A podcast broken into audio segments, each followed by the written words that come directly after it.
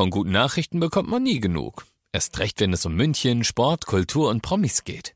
Lesen Sie selbst gute Nachrichten. Heute in der Abendzeitung und auf abendzeitung.de. Abendzeitung. Die ist gut. 95.5 Charivari präsentiert. Einfach machen. Mutige Menschen, die jetzt ihren Traum leben. Der Podcast mit Susanne Brückner. Herzlich willkommen zu meinem neuen Podcast, der für mich ein echtes Herzensprojekt ist. Ihr hört in diesem Podcast Menschen, die ganz mutig ihren Traum gefolgt sind, die ganz mutig ihre eigene Vision verwirklicht haben, ganz egal, was das Umfeld dazu gesagt hat, ganz egal, wie verrückt vielleicht diese Idee erstmal erscheinen mag. Diese Menschen haben alle eins gemeinsam, sie haben sich nicht beirren lassen und sind einfach ihren Weg gegangen und sagen jetzt, wir sind glücklicher als jemals zuvor. Ich hoffe, diese Geschichten inspirieren euch genauso wie mich und ich wünsche euch jetzt ganz viel Spaß beim Zuhören. Ja, schön, dass du mit dabei bist bei einer neuen Ausgabe von Einfach machen. Mutige Menschen, die jetzt ihren Traum leben. Und ich freue mich sehr, heute eine ganz besondere Frau zu begrüßen. Und zwar Veronika Köpp von Brotbeck Köpp Design. Hallo, so schön, dass du da bist. Ja, hallo, ich freue mich auch hier zu sein. Ja, und Veronika, wir sprechen heute darüber, wie man es schafft, ja, so diesen Spagat zwischen Geschäftsführerin einer der renommiertesten Designbüros weltweit zu sein und aber auch noch Mama von zwei Kindern, wie man mit diesem Druck umgeht und auch den Herausforderungen, die man als Geschäftsführerin hat und wie man es schafft, dass man sein Unternehmen zu den, ich habe gelesen, 25 weltweit Besten macht. Also Glückwunsch erstmal dazu. Das ist ja schon mal eine schöne Auszeichnung, oder? Ja, vielen Dank erstmal. In der Tat ist das auch eine Auszeichnung, die über die wir gestolpert sind am Ende. Und ich muss es ein bisschen revidieren. Wir sind, äh, wir gehören zu den Top 25 Office Design Büros mhm. weltweit. Also bisschen die Eingrenzung mit, mhm. mit Office Design, ähm, was aber auch ein recht großes Feld ist und unser oder mein ja, Steckenpferd oder da, wo wir die größte Erfahrung haben. Aber wir sind nicht nur darauf spezialisiert. Dennoch ist es wirklich schön zu hören, dass wir da eben weltweit so hoch gerankt werden ja. und eben auch aufgrund unserer Erfolge und Erfahrungen, die wir da haben. Ja. ja, und auch unter deiner Führung. Also seit zwei Jahren bist du Geschäftsführerin mhm. und ihr macht Produktdesign, also eben auch zum Beispiel Bürostühle und sowas designt ihr. Mhm. Und du bist seit zwei Jahren eben in der Geschäftsführung. Lass uns mal von vorne beginnen. Wie ist denn dein Weg überhaupt gewesen in der Arbeitswelt? Wie ging das los bei dir? Ah, jetzt ist die Frage, wie weit ich aushole. Also mein Weg in der Arbeitswelt, ich habe ähm, nach dem Abitur, vielleicht ganz kurzer Abriss, ähm, entschieden, dass ich was äh, Praktisches machen möchte. Ich war nie der Theoretiker und äh, war dann nach ein bisschen rumreisen, habe ich mich entschieden, ich mache eine Schreinerlehre. Das war für mich recht. Ähm, Aber ungewöhnlich, oder? Ja, ich war damals auch aus meinem Freundeskreis die einzige, alle anderen haben studiert und ich habe mich ehrlich gesagt da ein bisschen nicht ja durchgekämpft. Ich habe es gern gemacht, aber es war ein anderes Leben, als meine ähm, Freunde hatten und mit frühem Aufstehen, spät heimkommen, viel körperliche Arbeit. Aber mir war es irgendwie wichtig, da was ich brauche das immer, was, das was rauskommt am mhm. Ende, ja? dass ich ein mhm. Ergebnis habe und ähm, habe da immer schon viel Bestätigung auch für mich rausgezogen und das ähm, einfach genossen, ja. Und nach dieser Lehre in der ich auch wirklich ja ja so geschätzt worden bin und mich entwickeln konnte. Da habe ich dann eben überlegt, wie machst du jetzt weiter, dass das kein Beruf bis ans Ende meiner Tage ist, war klar schon allein wegen der der körperlichen Arbeit. Ich habe auch noch gearbeitet als Schreinergeselle eine Zeit lang, aber dann kam mir eben das Industriedesignstudium irgendwie entgegen. Also ich wusste davon gar nichts vorher und das hatte mit Architektur geliebäugelt, aber das schien mir dann doch passender, weil es viel praktischer ist und mhm. viel ja ähm, direkter, das, was mhm. man machen und umsetzen kann. Und habe dann dieses Studium gemacht und auch während des Studiums verschiedene Praktika etc. Und das war auch interessant für mich. Also da konnte ich dann, äh, da war ich wirklich an der richtigen Stelle. In der Schule war ich immer so mittelmäßig. Ja.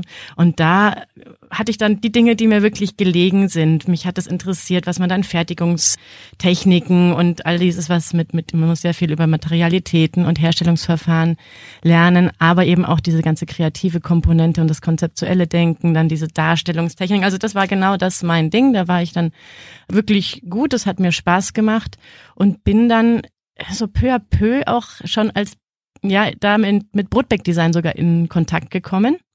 Wo ich dann später nach dem Studium eben als Angestellte dann mhm. gearbeitet habe. Was ja auch spannend ist, weil du warst erst eben bei, also jetzt heißt es ja Brotberg Köpp Design, ja, genau. seitdem du Geschäftsführerin bist, aber damals noch Brotberg Design. Also du warst ja lange Jahre äh, einfach normale Angestellte. Ja. Bis dann vor zwei Jahren auf einmal der Posten des Geschäftsführers beziehungsweise der Geschäftsführerin auf dich zukam. Ja. War das ein Ziel, auf das du hingearbeitet hast oder kam das für dich komplett aus dem Nichts? Das war kein Ziel. Das kam tatsächlich, wie du sagst, gerade eher so aus dem Nichts. Es war schon so, dass ich mir, bevor ich meine Kinder bekommen habe, überlegt habe, so, hm, wie geht's für mich weiter? Ich habe das, die Arbeit dort sehr genossen, dieses sehr direkte und enge Zusammenarbeit. Ich war in alle Prozesse immer involviert. Das habe ich sehr gemocht, auch zwischenmenschlich und vom Team. Es war einfach prima. Und da hatte ich dann schon überlegt, mein, machst du jetzt nochmal, schaust du, dass du Stationen wechselst, sowas wie eine Karriere. Aber ich war auch noch nie ein sehr Geld- oder Karriereorientierter Mensch. Deswegen war es mir eigentlich ja nicht so wichtig und habe dann meine Kinder bekommen und war dann auch sehr zufrieden, in dem, dass ich einfach trotz Kindern weiter arbeiten konnte. Wir hat, ich hatte dann ein bisschen reduziert mit den Stunden natürlich, aber ich konnte weiter meine Projekte verantworten. Ich konnte die Dinge genauso weitermachen. Ich hatte dieselbe Verantwortung und es war nicht so dieser Kinderbreak für mich und das war mir immer sehr wichtig. Also mir war die Arbeit neben Familie immer wichtig. Ich habe nie eine Pause gemacht, aber ähm, habe das immer gut unter den Hut gekriegt. Aber heißt, du hast nie eine Pause gemacht? Du warst nie in Elternzeit? Ich war mal ein halbes Jahr in Elternzeit, doch. Beim, bei meinem Sohn war es ein halbes Jahr, bei meiner Tochter auch ein halbes Jahr, glaube ich. Ich erinnere mich gar nicht mehr so mhm. genau. Aber es war immer so, dass ich dann recht schnell wieder rein bin. Es war gut möglich. Einmal konnte mein Mann in Elternzeit gehen. Das andere Mal hatten wir dann auch einen guten Platz gefunden. Und da mein damaliger Chef, der Stefan, auch ein Kind noch mal vorher gekriegt hat, denn ja, war da sehr viel Verständnis mhm. und es ging auch damals schon vor Corona bei uns gut mit so von zu Hause aus arbeiten, mal im Büro arbeiten, das was jetzt inzwischen gang und gäbe ist, haben wir von schon vorher gut leben können. Ja, das hat für mich gut funktioniert. Und dann, weil du angesprochen hast, eben dieser, ob das jetzt äh, überraschend kam oder geplant war, ich mir dann doch auch irgendwann mal gedacht, naja, irgendwann, ähm, jetzt, wenn die Kinder mal größer werden, möchte ich schon noch mal mehr Verantwortung. Und ich weiß, dass ich ja nicht, bis ich 65 bin, da Angestellte in diesem Büro sein werde, weil der Stefan bestimmt irgendwann auch dann sich zurückziehen wird oder andere Ziele weiterverfolgt. Aber es war im Hinterköpfchen, aber es war noch nicht spruchreif mhm. bei mir. So, mhm. es war einfach so was Unausgegorenes, was ich gefühlt habe. Aber dahingehend kam dann seine Entscheidung, sich zurückziehen zu wollen, andere Ziele in seinem Leben auch weiter verfolgen zu wollen. Äh, für mich erstmal überraschend und auch zu früh. Ja, ja gefühlt ah, für mich zu früh. Okay. Aber heute sehe ich so, es war gut so, weil es wäre, mhm. glaube ich, immer zu mhm. früh gewesen. Ja. Und ja. irgendwie ähm, ja. Als dieses Angebot auf dich zukam vor zwei Jahren, äh, da waren deine Kinder zehn und acht, oder? Ja, so, ja, das war dann 2009. Also das war schon vor drei Jahren, genau, als mhm. wir drüber gesprochen haben, als der Stefan eben seinen Entschluss mitgeteilt hat, ähm, dass er das aufgeben möchte, dass er sich zurückziehen möchte. Ähm, und da waren die genau sieben und neun. Oder sieben und neun. Also genau. gerade so Grundschulalter auf jeden Fall ja. noch. Und klar, jetzt nicht mehr ein Kleinkind, was nochmal etwas betreuungsintensiver ja. ist, aber jetzt auch nicht, man sagt, naja, die sind, die können sich selber das Essen machen und äh, muss keiner da sein. Also so ist es ja auch noch nicht. Ähm, wie hast du sofort zugesagt oder hast du erst mal gehadert und überlegt und gezweifelt? Also ich habe schon überlegt. Ich bin grundsätzlich ein, äh, merke ich doch sehr beständiger und sicherheitsliebender Mensch. Auf der anderen Seite trotzdem recht offen und neugierig, was ich auch brauche in dem Job. Aber diesen Schritt wirklich in so eine komplette Selbstständigkeit, wirklich verantwortlich in letzter Konsequenz für alles zu sein, auch äh, was das Finanzielle dann betrifft, keine Sicherheiten mehr zu haben, das war das, was mich am Anfang schon hat uh, ja überlegen lassen. Mhm. Mache ich es, mache ich es nicht. Aber ich habe auch ziemlich schnell gewusst, erstens, das ist jetzt genau die Chance, ja, das ist ja auch eine Riesenchance. Mhm. Ich sehe es ja als ein Geschenk, das mir gemacht worden ist. Und wo ich noch das Glück hatte, ich musste im ersten Impuls gar nicht wirklich selber aktiv so was machen, sondern es war eine Entscheidung. Meine Entscheidung war dann, hey, Stefan, wie wär's, wenn ich da einsteige? Ich identifiziere mich damit. Ich, mir ist das wichtig. Das ist irgendwie zwar dein Baby, aber irgendwo gefühlt auch mhm. mein Baby ein bisschen. Oder ja, so wie er es aufgebaut hat, ist es natürlich sein Werk. Aber ich habe äh, über viele, viele Jahre da meinen Anteil auch dran gehabt. Und dann zu sagen, hey, wie wär's, kann ich da übernehmen, einsteigen und dann haben wir uns zusammengesetzt und überlegt und da war ich auch sehr froh, dass ich halt da auf offene Ohren gestoßen bin. Genau. Und das war ein Prozess, aber mir dann doch nach ein bisschen Hadern und diesen, diesen, diesen, ja, Sorgen und Ängsten, die einfach mhm. am Anfang kommen, denke ich, äh, und normal sind, dann habe ich es ziemlich schnell als ja auch für mich, als für meine persönliche Entwicklung als eine Chance gesehen. Mhm. Wie hat dein Mann reagiert? ja, doch, also ich kann nicht sagen, dass er mir abgeraten hätte. Im Gegenteil, der hat mich, hat mich immer unterstützt. Wobei natürlich auch Bedenken hatte und wie kriegen wir das hin und mit den Kindern und zeitlich und er arbeitet ja auch voll mhm. und von einem Gehalt alleine ähm, geht's halt auch nicht, ja, hier in München ja. vor allem gleich nicht. Haben wir uns schon auch besprochen und überlegt und er hat mir natürlich seine nicht natürlich, aber ich bin dankbar. Er hat mir zugesagt, dass er mich unterstützt und mhm. ohne das wäre es auch nicht. Ja gegangen. Es ist so interessant, ne, weil also so wichtig und es wird ja immer wieder über die Frauenquote diskutiert und so, aber wenn man sich mal umguckt, es gibt einfach noch sehr sehr wenig Frauen in Führungspositionen nach wie vor und es gibt einige Bereiche. Ich hatte vor kurzem ein Interview mit mit einer Sängerin mit Leslie Clio, die ein eigenes Label gegründet hat, weil sie sagt, die ganzen Entscheider im Musikbusiness mhm. sind Männer und sie hat bei ihrem Label jetzt mal nur Frauen eingestellt, mhm, weil sie ja. gesagt hat, man kann es nur ändern, man kann darauf warten, dass anderes machen, aber man, am besten ist es, man macht es halt einfach selber einfach und einfach machen, ja. Und da dachte ich mir eben auch, ja, es es ist tatsächlich immer noch so. Und wenn man sich jetzt mal das umgedreht vorstellt, der Mann würde kommen, würde sagen, du Schatz, ich habe hier Führungsposition, mega geil, ich mache das auf jeden Fall, ich verdiene ganz viel Geld. Und ja, dann ist für uns Frauen das ja selbstverständlich der Impuls, ja klar, ich mhm. unterstütze dich und nehme mich da zurück. Deswegen Ganz interessant, was du erzählst, wie dein Mann da reagiert hat, aber ja auch sehr unterstützend. Aber ich kann mir gut vorstellen, dass es auch Männer gibt, die damit dann eher ein Problem haben, auch wenn die Frau dann quasi erfolgreicher ist oder mhm. plötzlich auf einmal der Hauptverdiener ist. Äh, Glaube ich, ist immer noch teilweise einfach so in den Köpfen, wie es halt die letzten 100 Jahre war. Ich würde mit dir aber da gerne, weil ich das so ein wichtiges Thema finde und weil es einfach auch für Frauen oder auch für Mädchen noch zu wenig Vorbilder gibt, ja, dass es wirklich auch möglich ist, als Frau ein Unternehmen zu leiten, würde ich gerne mit dir da mal tiefer eintauchen. Mhm Mhm. Zum einen, wie gesagt, deine Kinder waren sieben und neun, als du diese Führungsposition dann auch ja angenommen hast. Wie hat sich denn da euer Alltag erstmal verändert oder was hat sich denn da verändert?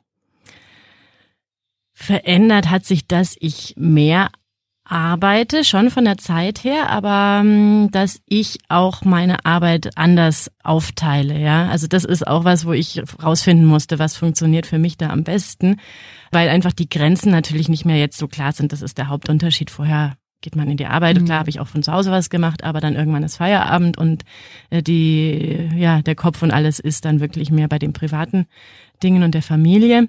Das ist natürlich jetzt viel mehr verschwommen und ich trage die Dinge, die ich von der Arbeit habe, im Kopf und immer mit mir und ich musste für mich eine gute Möglichkeit finden, wie ich das zeitlich strukturiere und dazu habe ich halt auch gemerkt, dass es nichts bringt, wenn ich immer so dagegen ankämpfe oder, oder auch vielleicht manchmal, es gab Zeiten, wo ich dann Frust oder so zu Hause auch hatte, gerade weil das alles noch mit, dann kam Corona ja, und alle stimmt. saßen im Homeoffice ja. und im Homeschooling, ja, das war schon herausfordernd, dass ich meine Zeit auch brauche, um mich, weil es ein kreativer Beruf ist, ja, ich muss mich wirklich in manche konzeptuelle Sachen reindenken oder auch eben Entwurf und das ist nichts, was ich mal eben eine Stunde und dann wieder Essen machen mhm. und das mhm. funktioniert nicht und ich habe gelernt, wirklich zu sagen, nee, okay, dann bin ich jetzt da, mache ich als Mittagessen und bin aber dann auch ganz da, nicht nur so halb und nehme dann zum Beispiel mal abends oder zwei, drei Abende in der Woche, ja, dass ich dann da, das merke ich, da kann ich viel besser konzentriert arbeiten, dann sitze ich halt dann mal länger und hade auch nicht damit. Also wenn ich dann um 12 Uhr erst fertig werde, ist es okay für mich und ich kann das tatsächlich genießen, da eine Phase zu haben, wo ich eintauchen kann. Mhm. Ja, und das macht mich dann auch zufrieden. Ja, während dieses tagsüber immer rausgerissen werden. Also mhm. Also da werde ich sehr unzufrieden und merke auch, da muss ich dann klar kommunizieren. So geht's mir jetzt. Das geht so jetzt nicht. Ich gehe jetzt ins Büro oder wie können wir es ähm, regeln und auch zu lernen, viel mehr Hilfe anzunehmen. Mhm. Das ist auch so ein Ding, ja. dass ich wirklich lernen musste. Denn immer diesen Impuls hatte früher, ich muss mich kümmern, ich muss das machen, ich ja, doof, ja. Heute ja. denke ich mir, aber Nachbarn, Eltern, Freunde, egal was, ja, einfach mhm. annehmen oder auch mal direkt ansprechen und fragen und mal mehr fordern. Das, ja, das ist tatsächlich was, stelle ich auch immer wieder fest, was uns Frauen schwerfällt. Also mhm. wirklich gerade mit Kindern dann, weil es wird dir ja auch oft Hilfe angeboten und dann ist man eh immer so, nein, nein, und man, mhm. man schafft es schon und so. Und äh, ja, das wirklich einfach auch anzunehmen, kann ja genau. extrem, kann ja extrem entspannen. Was hast du denn, ich meine, seit zwei Jahren bist du in dieser Führungsposition, wie hast du dich denn da jetzt verändert? Oder kannst du sagen, du hast da jetzt auch echt so eine persönliche Wandlung durchgemacht durch diesen neuen, durch diesen neuen Job? Ja, es ist nichts, was jetzt abgeschlossen ist. Mhm. Ich merke, das ist einfach wirklich ein Prozess. Ich merke sehr deutlich, oder ich sehe mich mit bisschen anderer Brille, ja, wie ich vorher war, was sich jetzt verändert hat.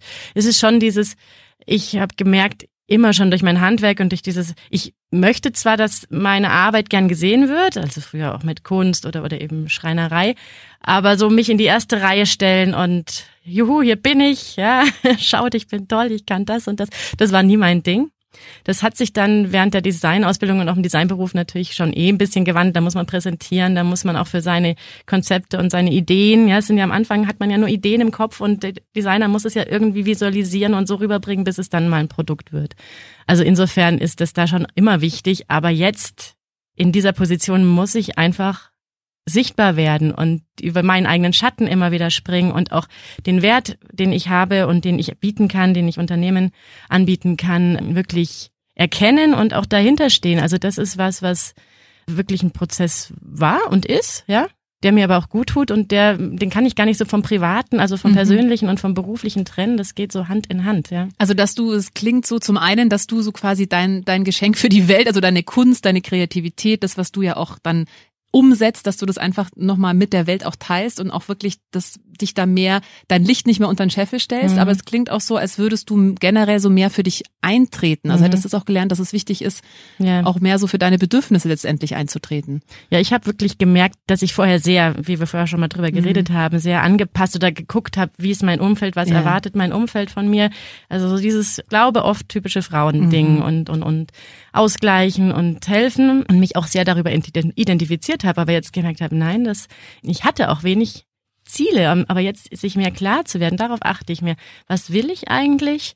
Was sind Ziele? Und wenn ich diese Klarheit habe, kann ich auch dafür gehen und kann auch trotzdem die anderen sehen und ihnen zeigen, dass ich da bin, dass ich sie, aber sie lassen und mich mhm. ernst nehmen und mich mitteilen. Und dann, also diese Klarheit hilft ja. mir so, dann meinen Weg zu gehen auf eine gute Art und Weise, ohne dass ich Schuldgefühle mhm. haben, also die einfach loszulassen, ja. ja. Da müssen wir jetzt gerne noch mal mehr drüber reden. Also zum einen, was du gesagt hast, so dieses eben, man, man ist so Bedürfniserfüllerin, klar. Und ich meine, wenn man Kinder bekommt, wissen wir alle, gerade dieses mhm. erste Jahr bist du, machst du nichts anderes als Bedürfnis von einem Baby zu erfüllen. Das ist äh, lebensnotwendig für das Kind.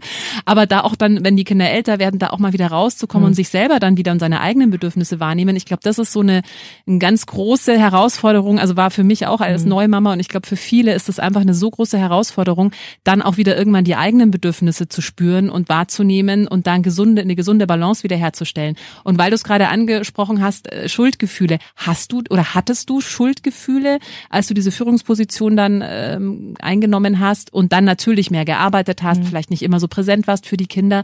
Oder kennst du so schlechtes Gewissen? Ja, kenne ich schon. Also ich hatte nie Schuldgefühle, dass ich diese Entscheidung getroffen ja. habe. Das gar nicht, weil ich es auch so sehe. Ich bin ein Vorbild, ja, und ich möchte meine Kinder ihnen vorleben, dass es gut ist, das Interessen zu haben, was zu machen, ja, sich zu engagieren, einfach was zu tun. Das, das war ich aber auch schon immer in der Art, dass ich gerade in Corona-Zeiten gab schon mal so Situationen, wo wir alle oh, uns an die mhm. Gurgel gegangen sind. Und da hatte ich dann schon zeitweise mal ein schlechtes Gewissen. Ich habe aber auch gelernt, das bringt nichts. Dieses schlechte Gewissen hilft niemandem weiter, ähm, diesen Anspruch zu lassen, einfach das immer perfekt machen zu müssen. Das mhm. ist das Leben und auch die Kinder muss man nicht perfekt großziehen, sondern die sollen ja keine allglatten ja, Perfektlinge werden, sondern die, denen kann man auch was zutrauen. Man muss halt drüber reden und in Kontakt bleiben, in Beziehung bleiben. Das ist wesentlich, finde mhm. ich. Also ich registriere, ich, ich beobachte mich deutlicher, ja. Also mhm. ich beobachte mich dann auch, okay, jetzt kriegst du ein schlechtes Gewissen oder jetzt hast du irgendwie, hadere, hadere ich mit dem, wie ich bin, mein Anspruch, wie ich eigentlich gerade sein möchte und es nicht bin oder so. Aber das einfach zu teilen, zu reflektieren und dann wieder zu sagen, nee, okay, was will ich und ja, die anderen zu hören und dann mhm. gute Absprachen zu, zu finden, also in Kontakt bleiben, das ja, ist das Wichtige. Ich glaube tatsächlich auch, das ist eines der Schlüssel, äh, in Kontakt bleiben. Würdest du sagen, dass sich ganz grundlegend der Führungsstil von Männern und Frauen unterscheidet oder kannst du da gar nicht so einen Unterschied festmachen?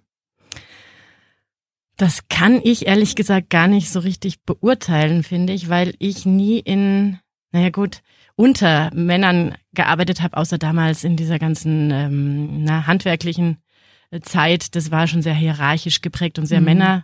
männerorientiert und sehr viel, ja, mit Machtstrukturen sozusagen, mhm. vom kleinen Stift bis zum großen Chef. Aber ich habe nie in großen Unternehmen zum Beispiel in, so, in solchen äh, Unterführungs, ja, in solchen Führungssystemen mhm. gearbeitet.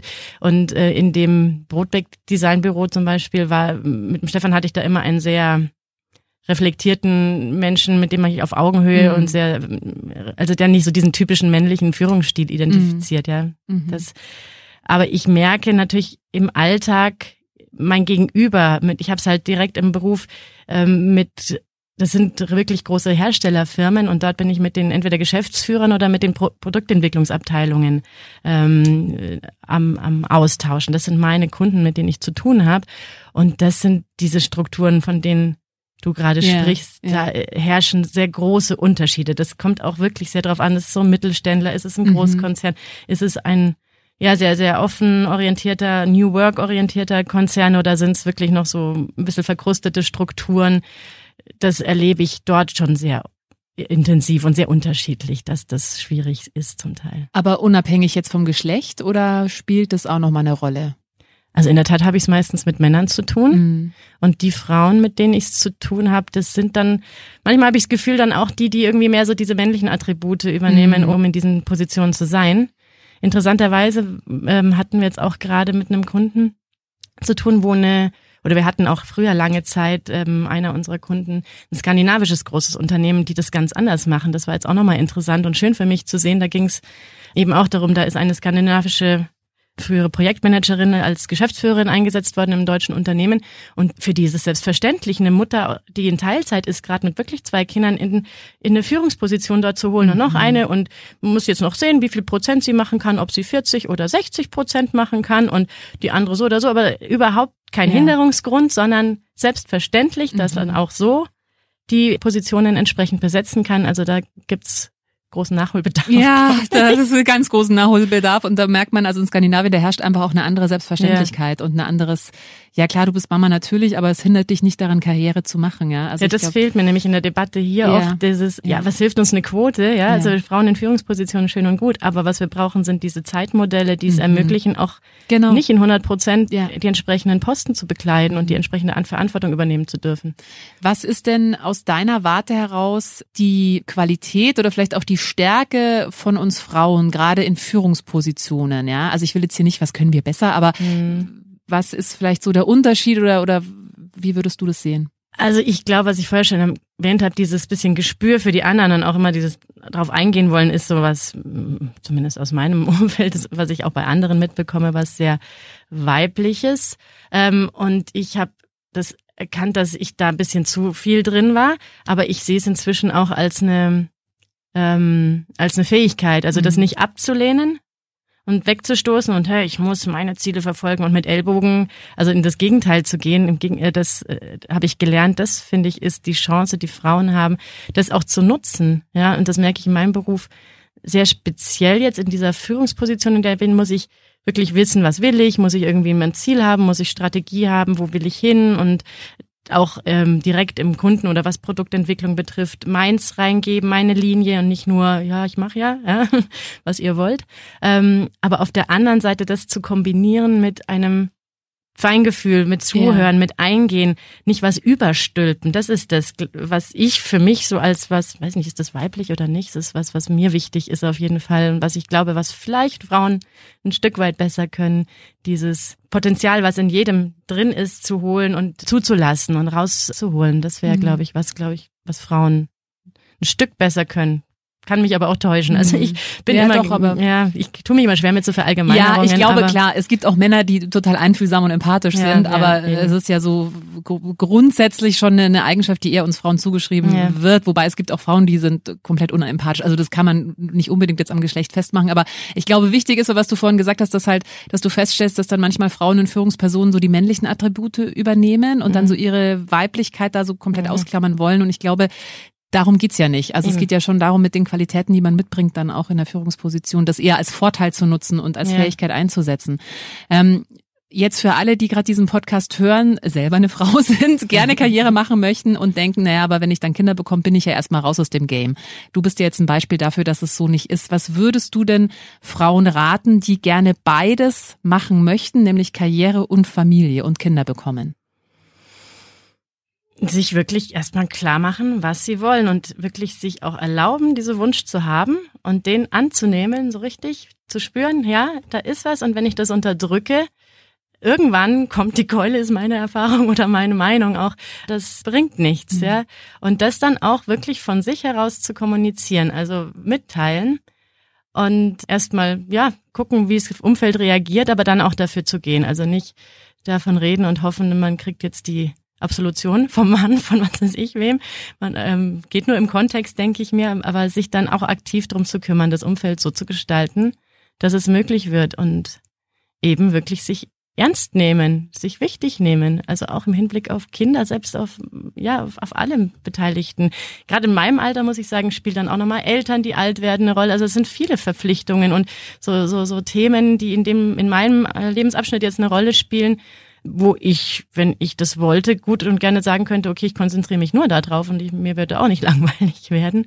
Aber ähm, ich bin nicht auf der Welt, um ähm, nur für andere da zu sein, in Mhm. Anführungsstrichen. Das bringt mich am Ende nicht weiter und das wirklich auch ernst zu nehmen. Okay, und ich wichtig. du hast vorhin ja auch schon äh, auch ganz praktische Beispiele genannt, eben Hilfe anzunehmen. Eben klar, natürlich mit Mhm. seinem Partner das besprechen, wie wollen wir das aufteilen, kannst du dir vorstellen, vielleicht so reduzieren. Also ich glaube, eben im Kontakt bleiben mit allen, Mhm. die es dann letztendlich betrifft wahrscheinlich. Genau, und auch aktiv suchen. Heutzutage kann man, also ich habe auch im Umfeld von mir verschiedene Konstellationen, welche, die von vorne bis hinten gute Großelternversorgung haben, wenn es jetzt die Kinderbetreuung angeht, andere, die überhaupt niemanden haben, aber die sich dann halt auch ein Netzwerk aufbauen.